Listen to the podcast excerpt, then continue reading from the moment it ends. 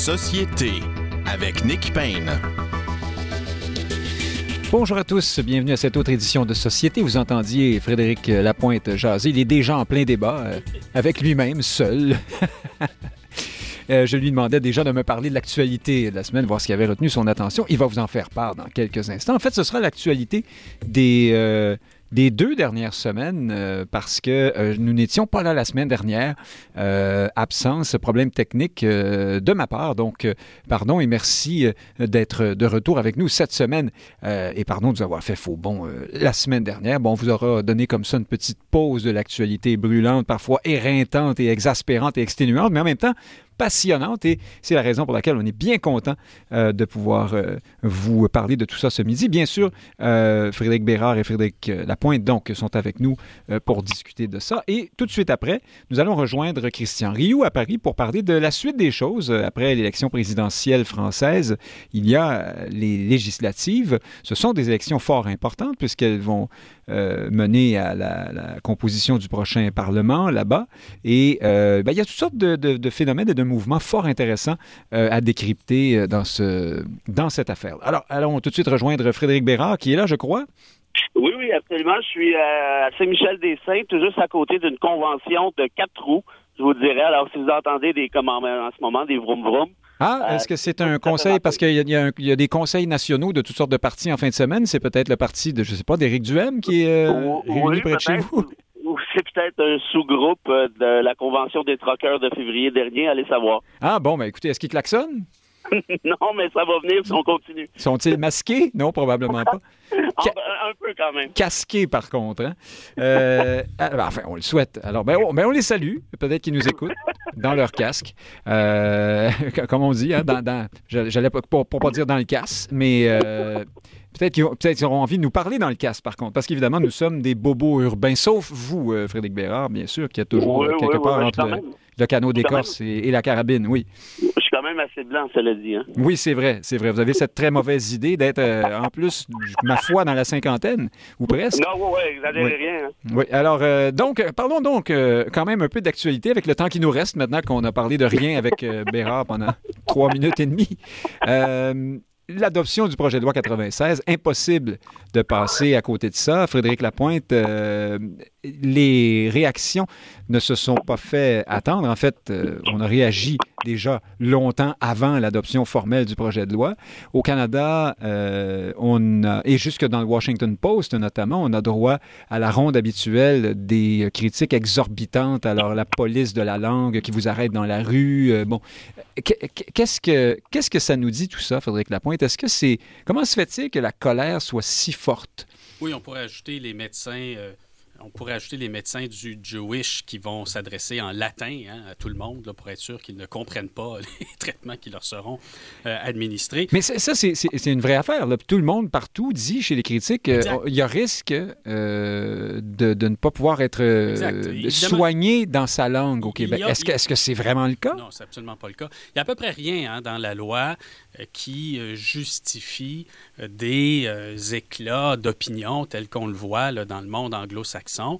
Euh, ce qui fait que euh, volontairement ou involontairement, ils en sont réduits à utiliser, je vais utiliser l'expression trompienne, si vous me permettez, des fake news pour euh, flatter l'indignation à la fois de leur foule et de leurs politiciens.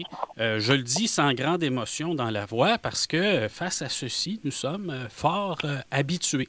Ce avec quoi on est moins habitué au Québec, c'est des réactions de type euh, celle que Québec solidaire euh, euh, a été, a été l'objet lorsqu'ils ont annoncé qu'ils appuieraient avec quelques, quelques réserves, quelques bémols, le projet de loi 96. Alors, quelques chroniqueurs, je lisais Philippe Fournier à l'instant, il y avait Fabrice Ville également dans Le Devoir, qui finalement accusait, ma foi, Québec solidaire de trahison, de manquer de solidarité. Ah, manquer de solidarité, je ne sais pas avec qui.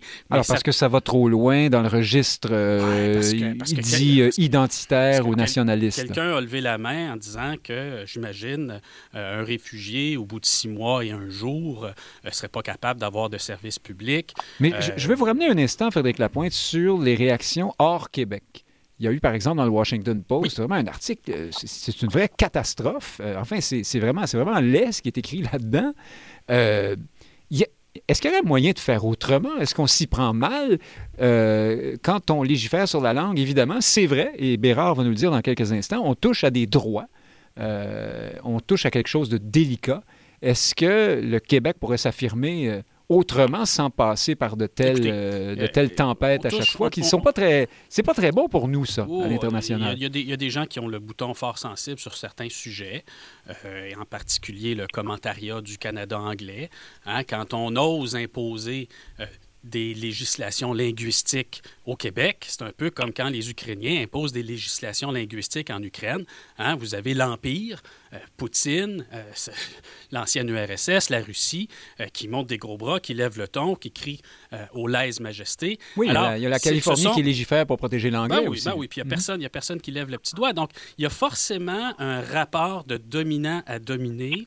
Le dominant n'acceptant pas que le dominé s'émancipe, prenne des dispositions qui sont tout à fait ordinaires et tout à fait normales en quelque autre juridiction que ce soit. Alors, ils peuvent nous reconnaître comme nation par une résolution euh, du Parlement canadien, mais dans les faits, ils ne nous reconnaissent pas euh, le droit de nous gouverner comme bon nous semble. Semble-t-il, lorsque nous prenons des dispositions fort raisonnables, ils se fendent d'articles injurieux dans le Washington Post, en fait, partout où ils ont une audience. En général, ça se limite pas mal à l'Amérique du Nord. Euh, Frédéric Bérard, là-dessus, précisément sur la mauvaise presse euh, hors Canada, là, euh, qu'est-ce que vous en pensez?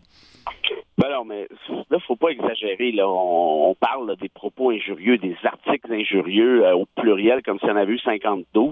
Ben, il y en a Euh, quelques-uns, hein? Il y, en- il y en a, ça- ça- il y, a il y a une bonne liste à faire, mais enfin, des injures. Disons que on, on grossit le trait hein, pour dire que, justement, on ne pourra plus. euh, Le, le- le- par exemple, là, dans le, c'était dans le National Post, on expliquait que la loi 96 vise à ce qu'on ne puisse plus parler anglais au Québec, sauf dans son sous-sol. Quelqu'un de Oui, mais sérieux ça- qui écrivait ça. Là. Mais ça, ben, ben, quelqu'un de sérieux, non, justement. Ben, c'était quelqu'un Andrew Coyne. euh, C'est, quelqu'un d'éminemment sérieux et, et reconnu. Euh, Non, Andrew Coyne, ça, pense sérieux, mais il n'y a personne de sérieux qui pense qu'Andrew Coyne Ah, non, mais j'ai pas dit que je le trouvais sérieux, moi, mais enfin. Non, ben voilà, voilà. Il loge à l'enseigne du sérieux.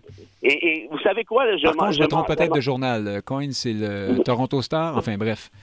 Euh, euh, Coyne était au National Post Ah, pendant longtemps. Ah, c'est ça. Euh, mais à titre personnel, je me fous, je me fous très, très sincèrement de ce que pense Joe Labanane du Washington Post, là, du projet de loi, en fait, de la, la loi 96. Mais ramenons ça dans les faits. Est-ce que l'idée d'ajuster la loi 101 est une mauvaise idée? Absolument pas. C'est une excellente idée. Est-ce qu'il y a des dispositions nécessaires et utiles là-dedans? Je pense que oui. Par exemple, de ramener euh, les entreprises assujetties de 50 à 25 employés, je pense que c'est une excellente idée. Le truc des trois cours en français, pour les Autochtones, c'est un peu achalant, puis je comprends pourquoi, mais pour les anglophones, franchement, il n'y a, absolument rien de catastrophique là-dedans, au grand contraire. Ceci dit, moi, ce qui, ce qui me tape sérieusement sur cette, dans cette loi-là, vous avez parlé de droits tout à l'heure. Vous savez quoi, Nick? C'est même pas tant au niveau des droits, au niveau de la posture que l'on prend à ce niveau-là. Je m'explique. Avec le, le, recours à la disposition dérogation? Bon, d'une part, le recours à la dérogatoire tapissé mur à mur, sans justification, sans dire pourquoi. Je veux dire, on vit dans un état de droit. Notre démocratie est basée sur un état de droit, comme la plupart des démocraties occidentales. Peut pas recourir comme ça pour le plaisir de, tout excité comme un petit cul qui tartine son, sa toast le matin. Ah, je vais mettre la dérogatoire partout. C'est pas comme ça que ça fonctionne. Ça, c'est un. Deux, il y a des impacts à ça. Par exemple, on a suspendu le droit du citoyen euh, de faire face à, euh, de refuser, en fait, des perquisitions, des fouilles et des saisies abusives. Ça a l'air de rien comme ça, mais c'est un droit qui est fondamental, qui est garanti dans les conventions internationales depuis longtemps et à juste titre. Et ce qui voudrait dire qu'il y a des journalistes qui pourraient se faire fouiller leur ordinateur par un agent de l'OQLF, un inspecteur d'OQLF qui peut débarquer comme ça, sans mandat judiciaire, parce que c'est ce que prévoit la loi, et partir avec son ordinateur. Ça pourrait être le cas d'un médecin, ça pourrait être le cas. Mais je veux, euh, je veux vous poser une question justement là-dessus, Frédéric ouais. Bérard. On a, c'est, parmi là, euh, vraiment, c'est au, centre des critiques de plusieurs euh, anglo-québécois et même euh, ailleurs. cette, cette histoire-là là, de perquisition sans mandat, là, là, vraiment, pour la caricature de la police de la langue, on n'est pas sorti du bois. Euh, Mordecai Richler va nous, va nous revenir non, pour mais, nous en parler de vous. Mais ce que, ce que, ce que je voulais vous demander, c'est est-ce que est-ce qu'il y a quelque chose qui... je ne peux pas croire que c'est dans l'esprit de ce que voulait faire euh, le gouvernement Legault. Est-ce, qu'il est-ce que c'est mal écrit et il y a un, trou dans la loi qui nous permet de penser de telles choses si on le veut ou on peut imaginer que ça va vraiment se faire? C'est précisément ce que je suis en train de vous dire. C'est-à-dire, si c'est pas ça votre intention, ben bordel, mettez-le pas dans la loi. C'est pas plus compliqué que ça. Tu n'utilises pas la dérogatoire pour le fun de, sans dire pourquoi, sans savoir pourquoi, avec des dispositions débiles et liberticides comme celle-là. C'est ça qui est achalant. Il y a une autre affaire. Le gars nous dit, oh non, non, ça vise pas les soins de santé. Bon, ben, exclut la loi sur les soins de santé. Ah ben non, on fera pas ça. Mais pourquoi tu le feras pas? Tu viens de nous dire que ça s'applique pas aux lois. Vous voyez, ça, c'est de l'amateurisme d'un TQ qui, étudie en première année de droit, qui fait son premier travail de session en 2902, un cours de méthodologie, puis qui fait ça tout croche. Puis ce TQ-là s'appelle Simon Jolin Barrette, et comme d'habitude, à chaque fois qu'il touche les droits et libertés, ça vire à la catastrophe. Est-ce que c'est de la mauvaise foi ou de l'incompétence ou les deux? J'en sais rien, mais arrive un moment donné où ça devient très, très dangereux, tout ça. Pourquoi ça devient dangereux? Ben parce que la règle de droit, est là pour protéger le citoyen. Et là, vous allez me dire, puis c'est un peu le sous-entendu de votre propos, ouais, mais c'est pas ça qu'il voulait faire, c'est pas ça qu'il veut ah, ben, faire. j'en sais rien. Je, dis que ben, c'est difficile d'imaginer qu'on veut vraiment aller là. Je suis d'accord avec vous. Ça n'est probablement pas ça qu'on veut faire. Bon, ben, si c'est pas ça que tu veux faire, ben, fais-le pas. C'est tout simple, c'est pas compliqué, mais pas une disposition comme celle-là. c'est pas du génie nucléaire.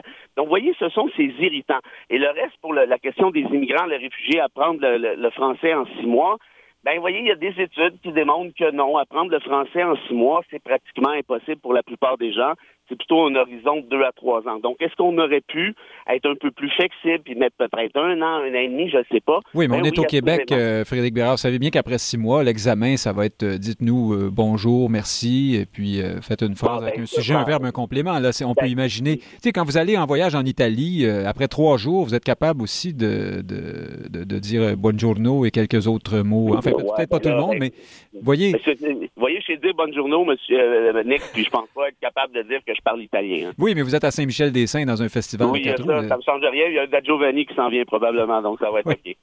Euh, Frédéric Lapointe, euh, le chef du Parti québécois, duquel vous n'êtes pas euh, un, lointain, vous n'êtes pas étranger au Parti québécois du tout, vous-même vous y êtes, a annoncé donc le jour de l'adoption du projet de loi que le PQ allait voter contre l'adoption, ce qui a tout de suite suscité des railleries, des, euh, réprobations, souvent chez les nationalistes, appelons-les comme ça, euh, qui se sont rapprochés de la CAQ, mais qui étaient à l'origine euh, des électeurs du Parti québécois, en disant Bon, ben ça y est, pour une fois qu'on a quelque chose qui nous fait faire un progrès, le Parti québécois fait faux bon pour des raisons futiles, un peu comme les libéraux. Hein. Bon, est-ce que qu'est-ce que vous en pensez Est-ce que le le propos de votre chef euh, vous a semblé. Euh, c'est une question. Alors, bonjour le conflit d'intérêts, mais dites-nous pourquoi, à votre avis, euh, il fallait dire ça plutôt qu'autre chose. Non, non, le, vote de chacun des partis de l'Assemblée nationale était très significatif hein, sur le projet de loi 96. Évidemment, le gouvernement a voté pour son propre projet de loi. Étant majoritaire, son vote suffisait. C'est pas inutile de le rappeler. Souvenons-nous qu'en 2013 ou 2014, le gouvernement du Parti québécois souhaitait introduire une législation, une réforme de la loi 101. Il était minoritaire. Et donc, il avait besoin de l'appui de la CAC euh, en particulier pour mettre de l'avant son projet. Pensez-vous que Paul Saint-Pierre Plamondon aurait appuyé le projet de loi si le gouvernement avait été minoritaire? Je crois que oui. Je crois que oui, forcément. Euh, lorsqu'un parti d'opposition est placé dans une posture où il n'y a pas de conséquences législatives à son vote, mais là, ça devient un calcul politique. Et pour le chef du Parti québécois, il s'agissait certainement, euh, à la veille des élections, de mettre en relief les éléments de la législation qu'il aurait voulu y voir y figurer, le cégep en français euh, en particulier, il y en a sûrement quelques autres, euh, et en votant contre, donc, de mettre l'accent là-dessus. Le vote du Parti libéral est aussi fort significatif. Hein. Au début, le Parti libéral appuyait la démarche du gouvernement, ce qui embarrassait le gouvernement d'ailleurs. C'était dans leur plan, j'imagine, de se rendre jusqu'à la fin et d'appuyer ce projet de loi. Ils ont d'ailleurs déposé quelques amendements. Euh, c'est la base qui n'a pas suivi. Et donc, pour le Parti libéral, la volte-face est aussi politiquement très significative. Pour Québec solidaire, je l'ai souligné tout à l'heure, hein, ils ont euh, appuyé conditionnellement le projet et leur base également, une partie de leur base, euh, se rejoignent, proteste avec, ma foi, une véhémence surprenante. Euh, Frédéric Bérard, là-dessus, est-ce que le Parti québécois aurait pu faire autrement? Est-ce que Dominique Anglade aurait pu faire autrement? Et est-ce que Québec solidaire prend un gros risque euh, auprès de sa base plus euh, réfractaire aux questions de nationalisme, disons? Ben, moi, vous savez, pour le PQ et pour le PLQ, je suis tout à fait à l'aise avec leur, leur position respective. que le PQ dise non, ça va pas assez loin à notre goût pour X, Y raison et je vais voter contre. Moi, j'appelle ça de l'intégrité. Euh, je salue. Bien bas. Bravo. Euh, le PLQ euh, a fait la même chose pour des raisons inverses, notamment basées sur les incongruités dans le projet de loi dont on parlait tout à l'heure. et les incongruités dans les sondages pour Dominique Anglade aussi. Oui, hein? ben oui. Puis, mais, mais ça, est-ce qu'elle avait avantage à faire ça face à un électorat francophone? évidemment pas. Mais, mais, mais rendu là, est-ce qu'on peut penser aussi et je vais lancer une idée absolument saugrenue, de faire de la politique par conviction. Que ça existe encore, ça?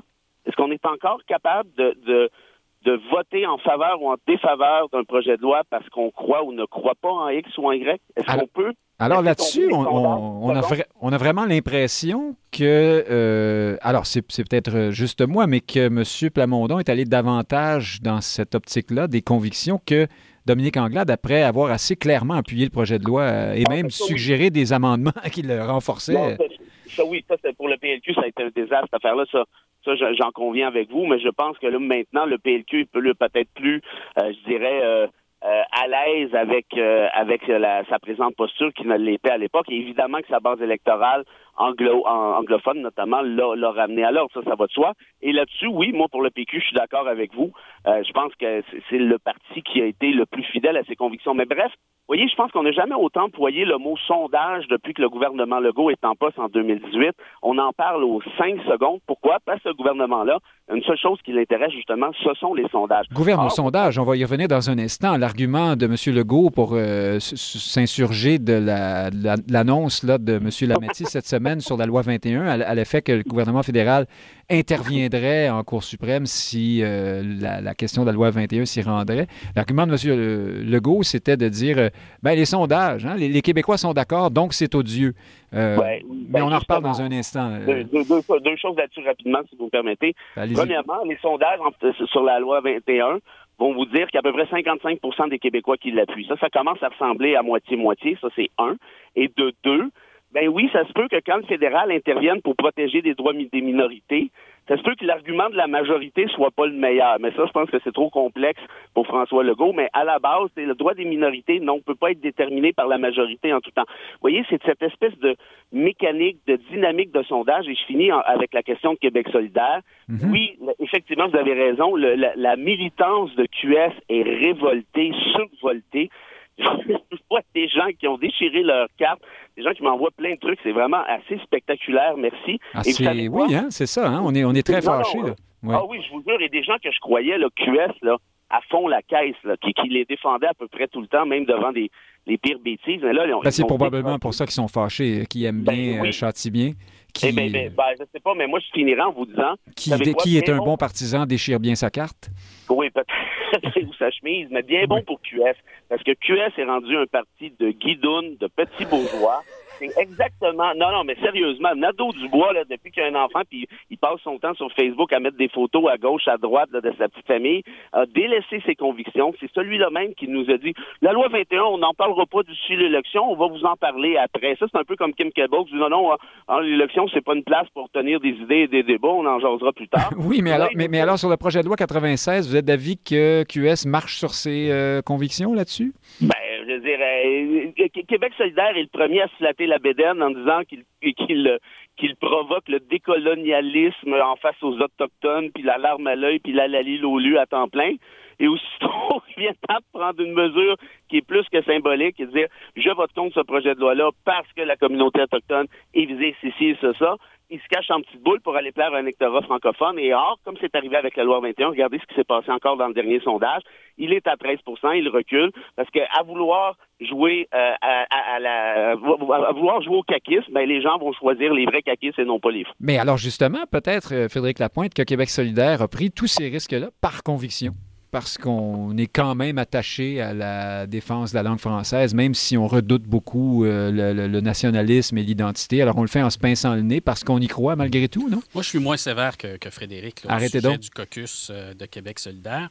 Euh, je pense qu'il y a un monde de différence entre des militants radicalisés et qui examinent la société au microscope et la députation de Québec solidaire qui a une vue plus large sur les enjeux et peut-être peut-être aussi, sur les questions, peut-être, aussi sur les questions autochtones, parce que pour vrai, là, euh, quand vous voyez euh, le président de l'Assemblée des Premières Nations venir euh, devant les médias québécois dire que de génocide de, s'assurer que les, malheureusement ils sont pas très nombreux là, que les autochtones qui se rendent dans un cégep qui puissent suivre, même si c'est dans un cégep anglophone, qui puissent suivre trois cours de français ou en français, qu'il s'agit d'un génocide culturel. Ben, je peux comprendre des députés de l'Assemblée nationale de ne pas fonder un vote législatif sur de grossières exagérations de la sorte. Et je les comprends de ne pas non plus, mais peut-être que c'est raté, encourager leur base à analyser euh, l'univers en fonction d'un microscope de ce type. Terminons euh, là-dessus, Frédéric Bérard, sur, euh, projet sur la loi 96 désormais. François Legault, au final, grâce au Parti québécois et au Parti libéral, se bombait le torse en, montrant qu'il était dans le compromis raisonnable. Hein. Il disait, voyez, les libéraux trouvent que c'est pas assez, les péquistes trouvent que c'est trop. Ça veut donc dire que c'est parfait. Euh, vous, avez dû aimer ça, vous, ce genre d'argument-là, tout à fait, tout à fait élaboré, profond et euh, subtil. Très, très philosophique. Et j'ajouterais une autre disposition, Nick, qui nous fait bien rigoler. C'est que là, on allait, on a amendé en fait la loi 101 en ajoutant ceci. Ça n'était plus la, dans, dans l'affichage, ce ne sera plus la prédominance du français, mais la nette prédominance du français, mais parce que. ah oui, mais c'était pas déjà ça euh, dans la loi 86, la, nette? Alors, ah. Et là, vous voyez, moi, c'est ça qui m'a. Parce que je suis tout à fait à l'aise, je me répète, avec le fondement même de 96. Mais c'est sa mise en application qui est d'une absurdité totale parce que ben, les questions de marque de commerce sont déjà protégées. Second Cup va demeurer Second Cup. Alors, le reste est déjà affiché en français. Donc, vous voyez, on fait dans la symbolique, on fait, on fait dans l'espèce de, Est-ce que j'ai mal compris ou il va falloir écrire Quincaillerie Canadian Tire ou euh, j'ai rêvé ça? mais, mais c'est déjà le cas. Les marques de commerce demeurent et c'est déjà la prédominance du français, donc centre de service Canadian Tire. En d'autres termes, on joue avec la règle de droit pour le plaisir de faire de la politique aérique partisane et de dire après, regardez, le PQ trouve qu'on va pas assez loin, regardez, le PLQ va trop, trouve qu'on va, qu'on va trop loin. Et même, vous savez quoi, 96, c'est pas qu'il va trop loin ou pas assez loin, c'est juste qu'elle va tout C'est que c'est mal fait, d'après vous, oui. Ben oui. euh, Revenons euh, de quelques jours. Nous n'en avons pas parlé à cette émission. Je reste avec vous, Frédéric Bérard. Euh, la démission, euh, suite à un vote de confiance plutôt faiblard, de Jason Kenney, le premier ministre de l'Alberta. Pas que nous soyons passionnés à cette émission de politique albertaine, mais là, ici, il y a, quand même une sorte de symbole de ce qui est arrivé à droite pendant la pandémie et, pendant la gestion de la pandémie. Hein? On a vu la gauche plutôt, euh, euh, qui est généralement pour le meilleur ou pour le pire, d'ailleurs, des fois attachée euh, à ce qui se dit dans les universités, dans les, dans les statistiques, dans la science, et qui est aussi, bon, porté sur la solidarité, plutôt prendre son mal en patience et respecter les consignes sanitaires, parfois même sans, sans faire une fierté, même si c'était les mesures de la CAQ, il faut le dire. Tandis qu'à droite, Là, vous avez vu la division apparaître entre libertariens, conservateurs. Euh, les... Aaron O'Toole a perdu son poste un peu là-dessus, hein, sur la manifestation des camionneurs. Euh, comment se fait-il que, donc, que la droite se soit déchirée euh, sur, la, sur la pandémie? Ben, vous, avez, vous avez un peu beaucoup répondu à, votre propre question. À mon sens, moi, s'il y a un job que vous ne vouliez pas avoir pendant la pandémie, c'est la job d'un premier ministre, d'un président ou d'un dirigeant d'un parti de droite. Pourquoi? Parce que malheureusement, dans, dans ses bases militantes et ses bases électorales, il y a une portion alarmante de conspirationnistes ou de gens qui doutent à tout de moins ou de tête dure ou de libertariens, comme vous avez dit. Souvent, c'est la même chose. Ah, ben, non, euh, non, non, c'est pas ce que je voulais dire. En fait, vous, là, vous, vous répondez vraiment à ma question beaucoup plus que ah. moi dans ma, dans ma question. donc, vous, d'après vous, le facteur complotiste euh, est, euh, est au, cœur du, de, de l'affaire? Ben, je veux dire, les, les, complotistes, pour ce que ça veut dire, on, sait que le terme est quand même un peu galvaudé. Oui, mais parlons du vrai terme. Les gens qui croient des affaires euh, qui, ben, ne sont nulle part dans les médias, euh, disons, traditionnels et qui sont très, très, très difficiles à démontrer, pour ne pas dire farfelus parfois. Voilà, ben, ces gens-là, s'ils votent, ils votent pas pour des partis de gauche. Habituellement, ils votent pour des partis de droite. Euh, et tous les médias. Ils ne votent pas, hein, souvent aussi. Oui, souvent ne votent pas, oui, ça vous avez raison. Il y a souvent une espèce de, de, de sentiment anti-système, évidemment. Mais à l'inverse, ce vote-là peut être canalisé par des populistes comme Éric Duhem. Euh, par contre, si Duhem avait été, disons, premier ministre pendant la pandémie, euh, comment tu gères ça? Est-ce que tu adoptes des mesures? Si oui, tu perds une partie très appréciable de ta base électorale. Donc, tout ça pour dire qu'un gars comme... Non, mais euh, Frédéric Bérard, la ministre de la Santé, euh, euh, Anne Casabonne, aurait géré ça de bien de maître, vous savez. oui, oui, oui, absolument. On n'en doute pas du tout. mais vous voyez, pour Kenny, c'est un peu ça. Le seul qui s'en est sorti pas si mal, c'est Doug Ford, mais il s'est fait brasser le poignet, pas à peu près. Ben, il était caché dans le sous-sol de sa mère à un moment ben, donné. C'est ça. Ben exactement. Mais, vous voyez, pour Kenny, euh, aussitôt qu'il a commencé à mettre des mesures, ça a été le feu. Aussitôt qu'il en a, qu'il en a enlevé, évidemment, la contagion euh, a pris feu, justement. Et donc, bref, ça pour dire que c'est déjà excessivement difficile de penser à, Donald Trump, penser à Bolsonaro. Euh, comment tu gères un pays quand tu as une base électorale comme celle-là, comment tu gères en fait une pandémie pendant des périodes comme celle-là? Je veux dire, c'est pratiquement un exploit de pouvoir s'en sortir parce qu'au final, c'est ce que finit par tuer Donald Trump par ailleurs. Frédéric Lapointe, pourquoi la droite s'est-elle déchirée euh, sur, la, sur la question de la pandémie? Est-ce que, est que outre ce que vient de dire Frédéric Bérard, ou à la place d'eux, qu'en sais-je, c'est la question des, droits individuels, hein, savoir tracer la ligne euh, entre euh, donc le droit de chacun d'agir comme il le veut en toute liberté et euh, le droit collectif, si on veut, de ne pas faire s'écrouler le système de santé, peut-être. Oui, les gens à droite, on, peut, on peut les penser plus épris de liberté. Ils ont un rapport au risque qui est différent. Ils ont un rapport à l'État qui est très différent. dans le cas de l'Alberta, je pense que ce qui est le plus euh, révélateur et que nous ignorons généralement, là, vu du Québec, c'est que l'Alberta euh, est, euh, est une démocratie en santé. vous avez là des partis politiques qui ont massivement, un nombre massif de membres qui participent dans des organisations qui sont démocratiques au sens où il y a des recours contre les leaders. Lorsqu'ils ne sont pas contents, ils se créent un parti et des dizaines de milliers de personnes, le Wild Rose, par exemple. C'est vrai qu'on voit ça davantage là-bas. Et, le Parti conservateur du Canada, d'ailleurs, est contrôlé de l'ouest du pays. Pourquoi? Parce que le, trois quarts ou le quatre cinquième des membres sont là-bas. Il y a une vie démocratique extrêmement, j'oserais dire, saine et exemplaire, même si on peut ne pas être d'accord avec certaines valeurs ou avec les orientations qui sont les leurs. Donc, de quoi est-ce que Jason Kenney a été victime? Ben, il a été victime d'une communauté albertaine assez, assez portée sur la démocratie directe.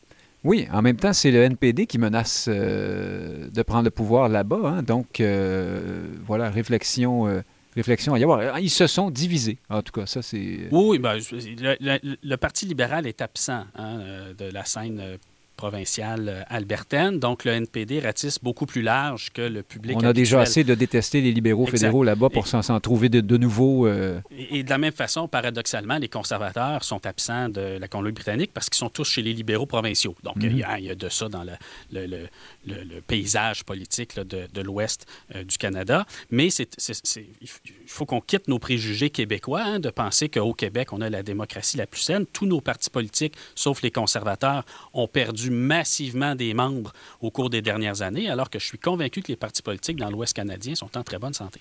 Euh, Frédéric Bérard, au terme de tout ça, euh, les sondages nous donnent cette semaine, euh, un sondage en particulier, la CAC de retour à ses niveaux, presque à ses niveaux pré-pandémiques, ou, même de retour là, là je n'ai pas le chiffre précis sous les yeux, 46% 47 dans ces eaux-là.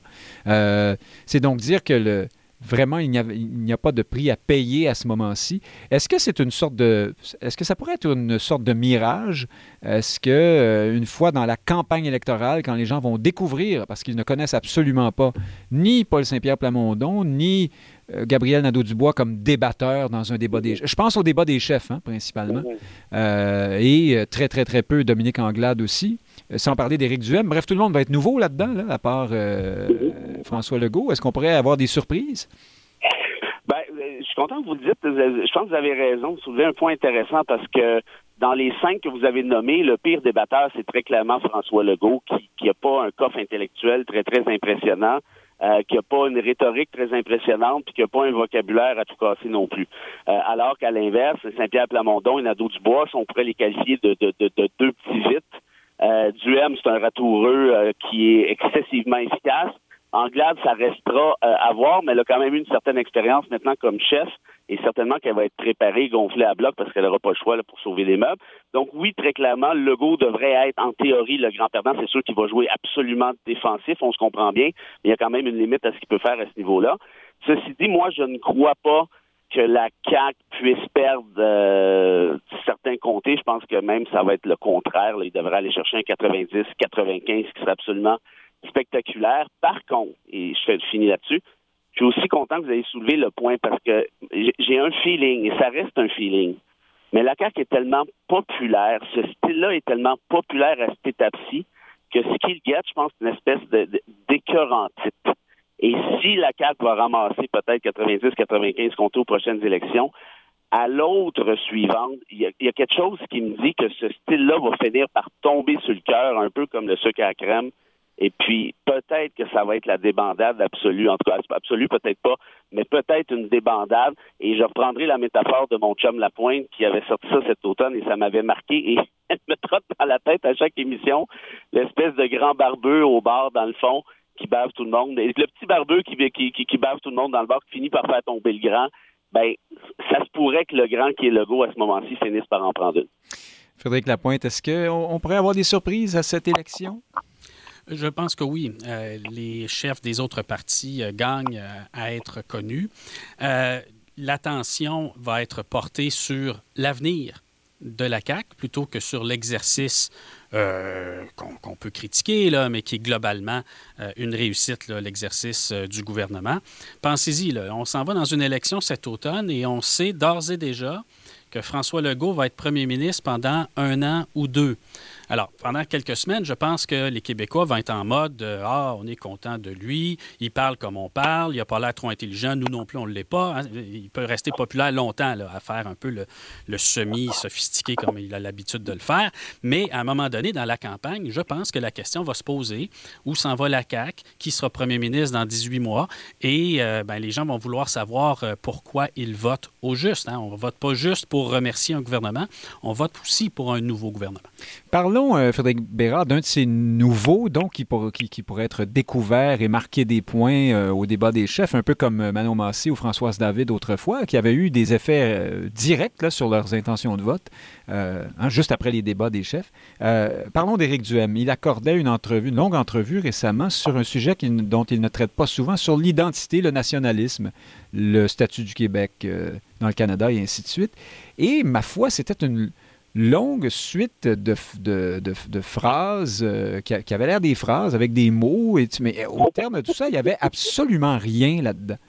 sinon, le discours, un discours très près de celui du Parti libéral, au fond. C'est-à-dire que oui, la défense du français, c'est important, mais Montréal est bilingue, c'est fantastique. Il faut plutôt que d'agir par coercition, euh, inciter les anglophones à étudier dans les cégeps français. J'ai vraiment entendu M. Duhem dire ça, euh, par des programmes ou des primes ou je ne sais pas, des jouets dans les boîtes de céréales, allez savoir. Est-ce que, euh, est-ce, que ce, n'est pas en fait vraiment une position nationalisme, nationaliste au sens où on l'entend au Québec habituellement? Est-ce que ça répond à quelque chose, peut-être dans la région de Québec davantage? Est-ce qu'il y a un pont à faire avec les conservateurs euh, fédéraux. On sait que Pierre Poilièvre est proche d'Éric Duhem et que cette euh, droite canadienne est très, très tout de même multiculturaliste et euh, pas du tout, du tout dans le Trumpisme, là, du point de vue sur les questions d'immigration et d'identité, par exemple. Mais si vous m'avez bien entendu, il y a de ça quoi, deux minutes à peine, j'ai qualifié Duhem de ratoureux très efficace. Hein? A commencé son, sa carrière politique comme grand souverainiste au PQ. Il s'est ensuite ramassé comme grand souverainiste au Bloc québécois. Il s'est ensuite ramassé comme autonomiste nationaliste à fond la caisse à la DQ. Et c'est ensuite, bon, vous voyez genre un peu, Éric Duhem regarde là où est le vent, promène un peu, et là, il a décidé d'atterrir dans une position ou une posture, je, vous avoue, moi je suis d'accord avec vous, je m'y attendais pas non plus. Je pensais qu'elle allait plutôt nous casser du sucre, là, le traditionnel, ah, les femmes musulmanes, blablabla, bleu euh, il aurait pu tirer l'élastique jusque-là, ce qu'il a refusé de faire. Et pourquoi il a refusé de le faire? J'en sais trop rien, mais sur la question purement linguistique, je pense que votre observation est la meilleure. Très clairement, il essaie d'asseoir son siège dans la région de Québec. Et oui, il y a des similitudes idéologiques assez importantes avec le libertarianisme, le, le, le, le, petit volet libertarien, un peu, euh, comment je dirais, euh, un peu euh, cheapette. Ah, ben, c'est pas à l'État de nous dire quoi faire, quand le faire, et ainsi de suite. Alors que très clairement, le Québec est une minorité d'un point de vue linguistique et nécessairement qu'on a besoin du normatif pour protéger et assurer un minimum à ce niveau-là. Donc, est-ce que, est-ce que Duhem est maintenant il va de manière conforme avec ses convictions habituelles? Euh, je ne sais pas si ce gars-là a des convictions, mais depuis quelque temps, il semble clairement pencher vers cette espèce de, côté du balancier. Donc oui, c'est peut-être pas si surprenant à ce niveau-là, mais est-ce que ça va en appeler aux Québécois? Ça, c'est une autre histoire. Frédéric Lapointe, j'ai été un peu dur avec M. Duhem dans ma question. Frédéric Bérard n'a pas été beaucoup plus élogieux, quoique. Euh, qu'en pensez-vous? Est-ce que euh, M. Duhem prend des risques auprès des francophones avec de telles positions? C'était quand même des positions, somme toute, vides euh, statu quoiste, disons, sur la question là, de du français euh, et de la, nation québécoise. Oui. M. Duhem et, son, et, sa formation politique, ils, ont puisé dans toutes euh, les autres familles politiques. Hein. Vous voyez euh, QS perd des voix, ils n'ont pas perdu au profit du Parti québécois, hein, ça paraîtrait. Le PQ a perdu des mhm. voix, le Parti libéral a perdu des voix, euh, la CAQ s'est replacée, donc on pourrait penser qu'ils n'en ont pas perdu. Et, au juste, qui est-ce qu'ils recrutent? Bien, ils recrutent des gens qui sont un peu désabusés de la question nationale, ils ont peut-être déjà été indépendantistes. À ce moment-là, c'est pas bon, on parlait d'Anne tout à l'heure. C'est ça, oui, mais, mais Duhem lui-même. une grande péquiste. il, va, il va chercher des gens euh, qui euh, sont aussi même, hein, ils peuvent être très pro-français, euh, très, très nationalistes, mais par ailleurs, ne pas apprécier l'obligation de fréquenter même l'école primaire en français. Il y, a, des gens, pas simplement dans la région de Québec, mais un peu partout, qui n'étaient pas enchantés de ne pas pouvoir envoyer leurs enfants à l'école anglaise, et en particulier chez ceux qui, parlant que français à la maison, auraient voulu cette possibilité-là pour leurs enfants, et ça, à gauche ou à droite. Hein. Il n'y a, a, pas de rapport euh, de ce côté-là. Donc, pour lui, il ne peut pas être, faire corps avec le projet social-démocrate d'État-nation en étant chef du Parti conservateur. Donc, forcément, euh, épouser le, point de vue nationaliste, si on veut, au sens euh, central des dernières décennies, ben, ce serait se camper un peu trop, un peu trop à gauche, alors qu'il est plutôt en réaction à ça et cherche à rassembler les électeurs qui sont en en, reflux, si on veut, en, réaction ou en, euh, en, train de se détacher d'avec euh, cet élément central de notre histoire politique récente.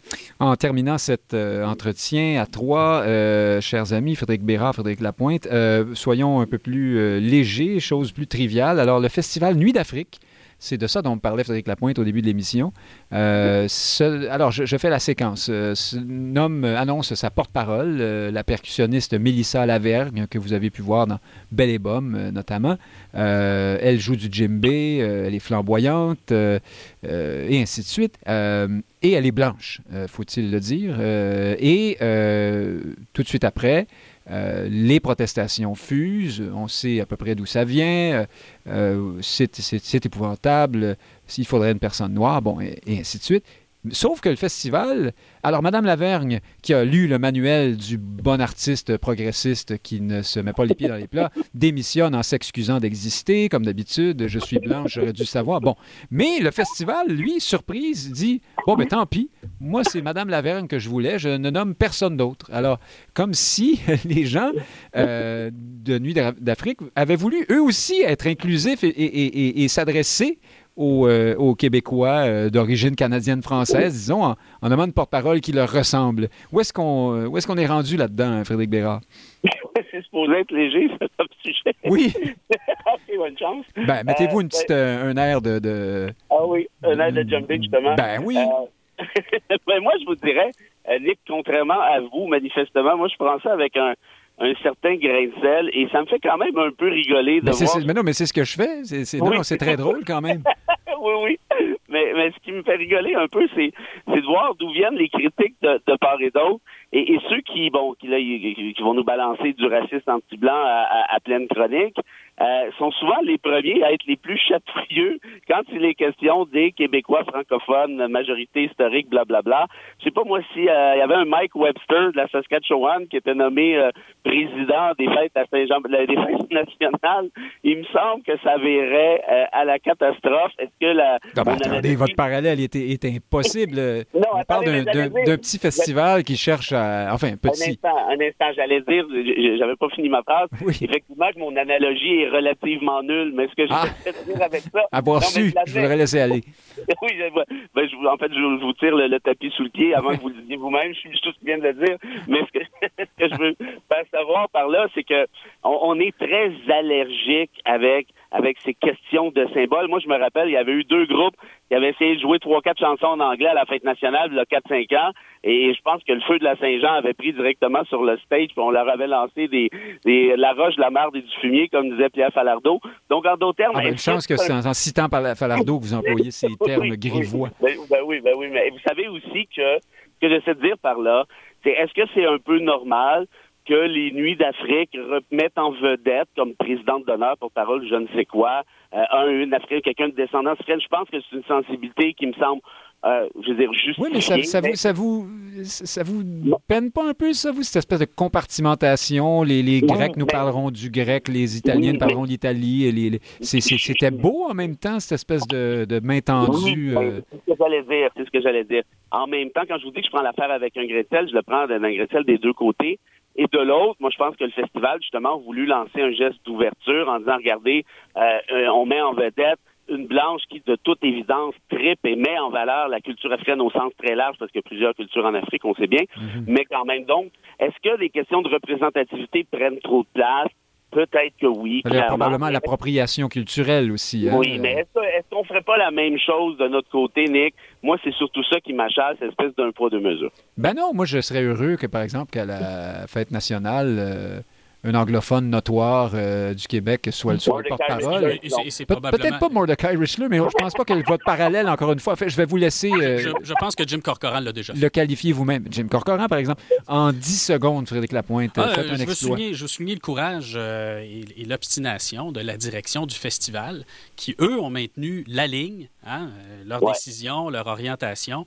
Euh, je comprends Mme Lavergne de vouloir éviter euh, d'avoir trop de troubles. hein. La foule est un peu... euh, Ben, elle veut travailler encore pour le la- reste, pour la- les décennies à venir. la foule est un peu hostile et intimidante, situation préoccupante, je vous dirais. Mais je, félicite le, euh, le festival qui, euh, ma foi, n'est pas composé que de gens qui descendent d'Afrique, mais est présidé par un monsieur Touré qui manifestement vient d'Afrique et qui, euh, pour lui, a eu- il a eu le cran de dire qu'il ne voyait pas la couleur de la peau de Madame Lavergne, mais voulait néanmoins s'en servir pour attirer davantage de gens vers sa culture. Je pense que c'est la voie qu'il faut suivre. Bon, alors voilà. Ben, merci beaucoup à vous deux, Frédéric Bérard à Saint-Michel-des-Saints. Est-ce que vous nous quittez pour le reste de la saison ou vous êtes là la semaine prochaine? Euh, Ben, euh, je peux l'annoncer. Euh, ouais, je, donc. je serai- je serai à Guantanamo euh, samedi prochain. sous, pour to- un- sous torture, sans doute, pour avoir tout ce que vous avez Ben, dit à notre émission. Peut-être pas au début, mais probablement peu après. Je ne sais pas si je vais avoir accès euh, à mon téléphone, euh, au net euh, ou encore à quoi que ce soit d'autre. Donc, peut-être que oui, je vous en aviserai dès que possible. Alors, vous allez, bien sûr, en, en enquête, en recherche, en reportage là-bas. On, on sera heureux de vous entendre là-dessus. C'est sur la question, bien sûr, entourant. On peut le dire, euh, Frédéric Bérard? Oui, oui, oui. oui. À propos d'Omar Kader, bien sûr. Euh, alors, euh, bon voyage à vous. Il y a une madame qui avait dit que, que Cayo Coco, c'était Guantanamo, là, après un ouragan. On vous souhaite que ce ne soit pas Cayo Coco euh, dans votre cas. vous reviens là-dessus. À bientôt. Merci, Frédéric Bérard, Frédéric Au Lapointe. revoir. Merci à vous deux. Dans un instant, nous euh, parlons euh, à Christian Rioux, correspondant du Devoir à Paris, des législatives euh, françaises. À tout de suite.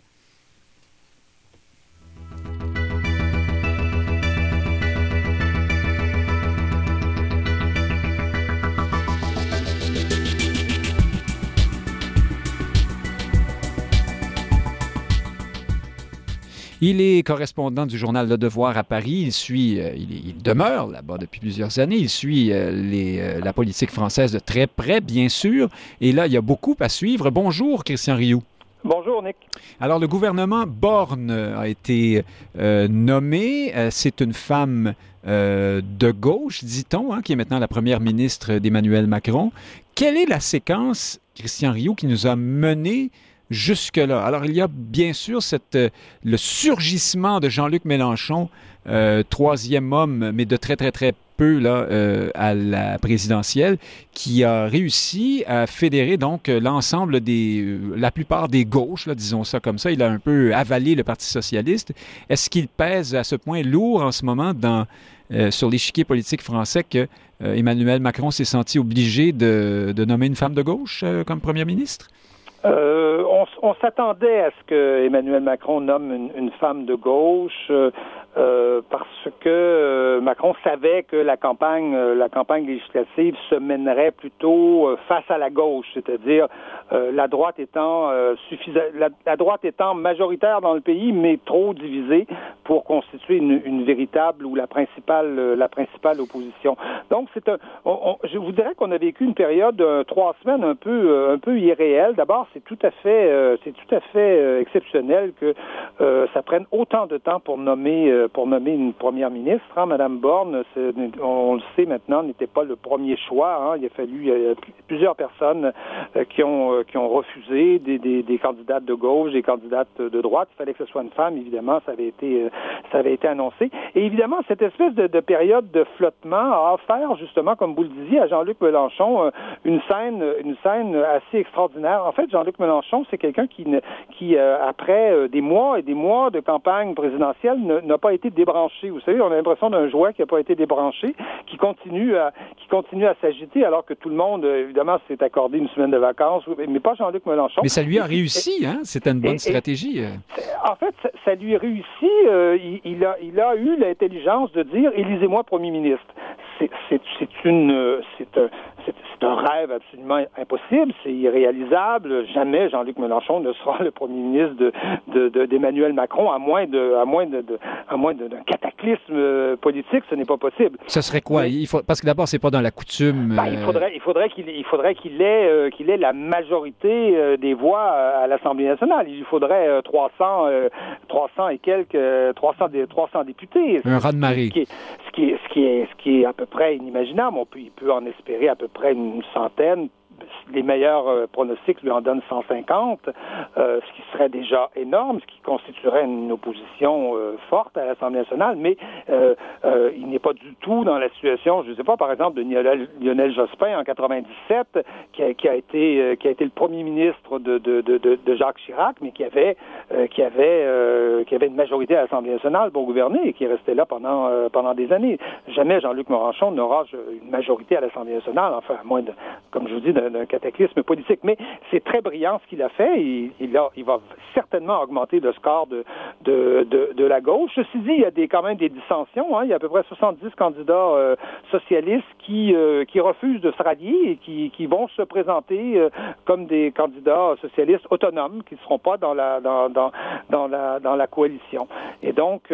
donc François Hollande, hein, l'ancien président, bien sûr, socialiste, s'est prononcé, il a été très, très, très critique de cet accord survenu. François Hollande, l'ancien euh, premier ministre Bernard Cazeneuve, euh, Stéphane Le Foll, euh, Carole Delga qui dirige la région Occitanie, des, des, des, quand même des grands noms là chez, chez les socialistes qui qui sont opposés à cette à, cette espèce de, de coalition de gauche. oui, ben, je, vous interromps un instant pour éclairer nos auditeurs. Donc ça s'appelle la NUP ou NUPES, la Nouvelle Union progressiste écologique et sociale. oui, populaire, pardon. Populaire, écologique et, sociale. Vous voyez. Alors, ça, c'est cette espèce de coalition de partis de gauche. on, a presque l'impression, Christian Rioux, que Jean-Luc Mélenchon, c'est Jean-Luc Mélenchon qui est arrivé deuxième, au fond. C'est comme si il avait appliqué la stratégie qu'il comptait appliquer s'il, s'il, s'il se rendait au second tour. Hein, absolument, mais c'est toute, toute l'intelligence de ce qu'il a fait le soir même hein, de l'élection. Le lendemain, il appelle, il dit Élisez-moi Premier ministre et, il, lance une nouvelle campagne.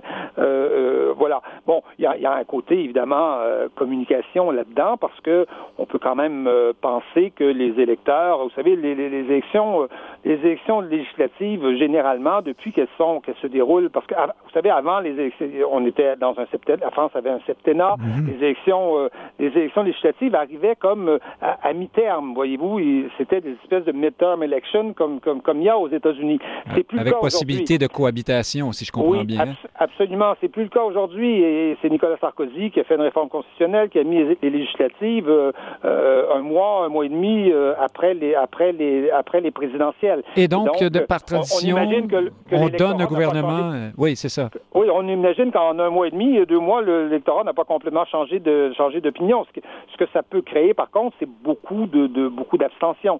Donc une donc on peut s'attendre que la majorité sera macroniste, évidemment. La majorité devrait être macroniste, mais c'est surtout les électeurs les plus motivés aussi qui vont aller qui vont aller voter. Et euh, on peut penser qu'à droite, il y a quand même aussi des électeurs assez, assez motivés, surtout à cause du, euh, du virage un peu, de, un peu gauche, euh, gauchiste. Ben justement, hein, on, y arrive dans un instant. De faire Emmanuel Macron. Et donc, ça, ça, ça, peut motiver, en tout cas, depuis, on sent, depuis une semaine ou deux, que ça pourrait motiver la droite à aller voter. Oui, bien parlons un instant, dans un instant de ce virage de gauche qui fait ressortir peut-être davantage qu'autrefois l'opportunisme politique hein, d'Emmanuel Macron. Mais, mais avant d'aller là, Christian Rio, dites-moi, est-ce que Jean-Luc Mélenchon a réussi le tour de force d'unifier en, grande partie la gauche.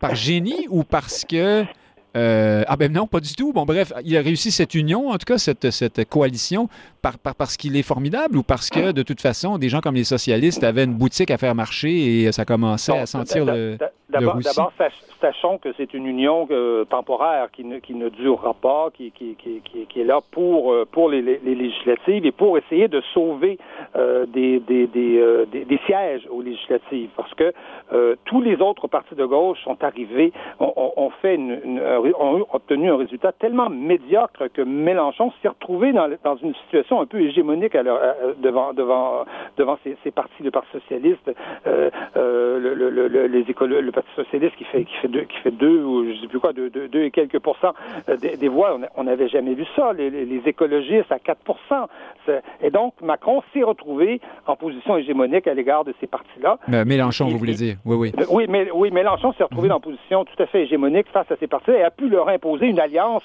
qui sera nécessairement évidemment une, une alliance euh, temporaire. On peut imaginer que cette alliance va, va durer pendant pendant tout le tout le quinquennat. Les, ces partis vont reprendre leur indépendance certains d'ailleurs la, la, réclament déjà, euh, euh, déjà aujourd'hui. Mais euh, pour les législatives, évidemment, ça va, ça va évidemment faire des voix, des voix à gauche. Ça va permettre peut-être aux socialistes de sauver leur groupe parlementaire, parce que vous savez, il faut un certain nombre de députés pour avoir un groupe parlementaire. Les, les, écologistes rêvent aussi de la même chose, d'avoir un groupe parlementaire. Alors donc, c'est quelque part Macron, pas, Macron, mais Mélenchon les tient un peu par, oui. par, On sait quoi. oui, c'est ça. Euh, et, là, euh, euh, alors, on observait depuis quelques années, Christian Rioux, Jean-Luc Mélenchon procéder à une sorte de virage vers, en donnant de plus en plus de gages à la, nouvelle gauche, alors ce qu'on appelle là-bas l'islamo-gauchisme ou l'indigénisme. Ici, ce sont les woke, mais on en parle maintenant en France mm-hmm. aussi. Et là, on voit maintenant euh, Emmanuel Macron euh, essayait de, tendre de ce côté-là aussi, et euh, dans le gouvernement d'Elisabeth Borne, ça fait beaucoup jaser. On remplace Jean-Michel Blanquer, ce ministre d'éducation dont les Québécois ont entendu parler lorsqu'il a signé une tribune conjointe avec le, ministre Robert ici contre le wokisme hein, et pour la liberté d'expression. Il était venu au Québec d'ailleurs en visite. Et là, on le remplace par un super woke, woke de chez woke qui s'appelle Papendiaï. c'est alors comment expliquer un tel euh, virage dans le propos, dans le symbole à tout le moins? c'est l'événement de ce, remaniement, parce que je vous dirais que si, si euh, Pat n'était pas là, euh, on, ne parlerait plus de ce gouvernement, parce qu'il n'y a à peu près pas de, surprise hein, en reconduction des principaux ministres régaliens et, des noms tout à fait, tout à fait conformes à, ce que Macron a fait par le passé. Mais effectivement, la, nomination de Pat euh, à un ministère qui est crucial, hein, qui est le ministère de, l'éducation euh, nationale. C'est un ministère extrêmement, euh, extrêmement, c'est fondamental en France ce, ministère. Et, Macron choisit tout à coup une personnalité totalement opposée, mais complètement opposée à Jean-Michel Blanquer. Or, Jean-Michel Blanquer, c'est un ministre qui a été là pendant cinq ans, qui a fait tout le tout le tout le mandat d'Emmanuel Macron, c'est un ministre dont on connaissait les, les points de vue. Euh, c'était quelqu'un de très ferme sur la question de la laïcité. C'était euh, quelqu'un qui combattait, je dirais, les, les idéologies que, que, vous avez nommées, woke, le, le, le, le euh, toute la question du multiculturalisme, la, la, discrimination positive. Et là, Emmanuel Macron va chercher un personnage qui qui a découvert euh, a découvert, je dirais, la question noire aux États-Unis en étudiant aux États-Unis et qui est revenu avec euh, toute l'idéologie américaine des des, euh, des, Black Studies américains qui, qui l'applique qui l'applique ici ici à la France. Alors c'est vraiment l'idéologie que, Jean-Michel Blanquer condamnait qui se retrouve qui va se retrouver au pouvoir au ministère de l'Éducation. Et même il, y a, quelques mois Jean-Michel Blanquer avait présidé avait inauguré un, grand colloque justement sur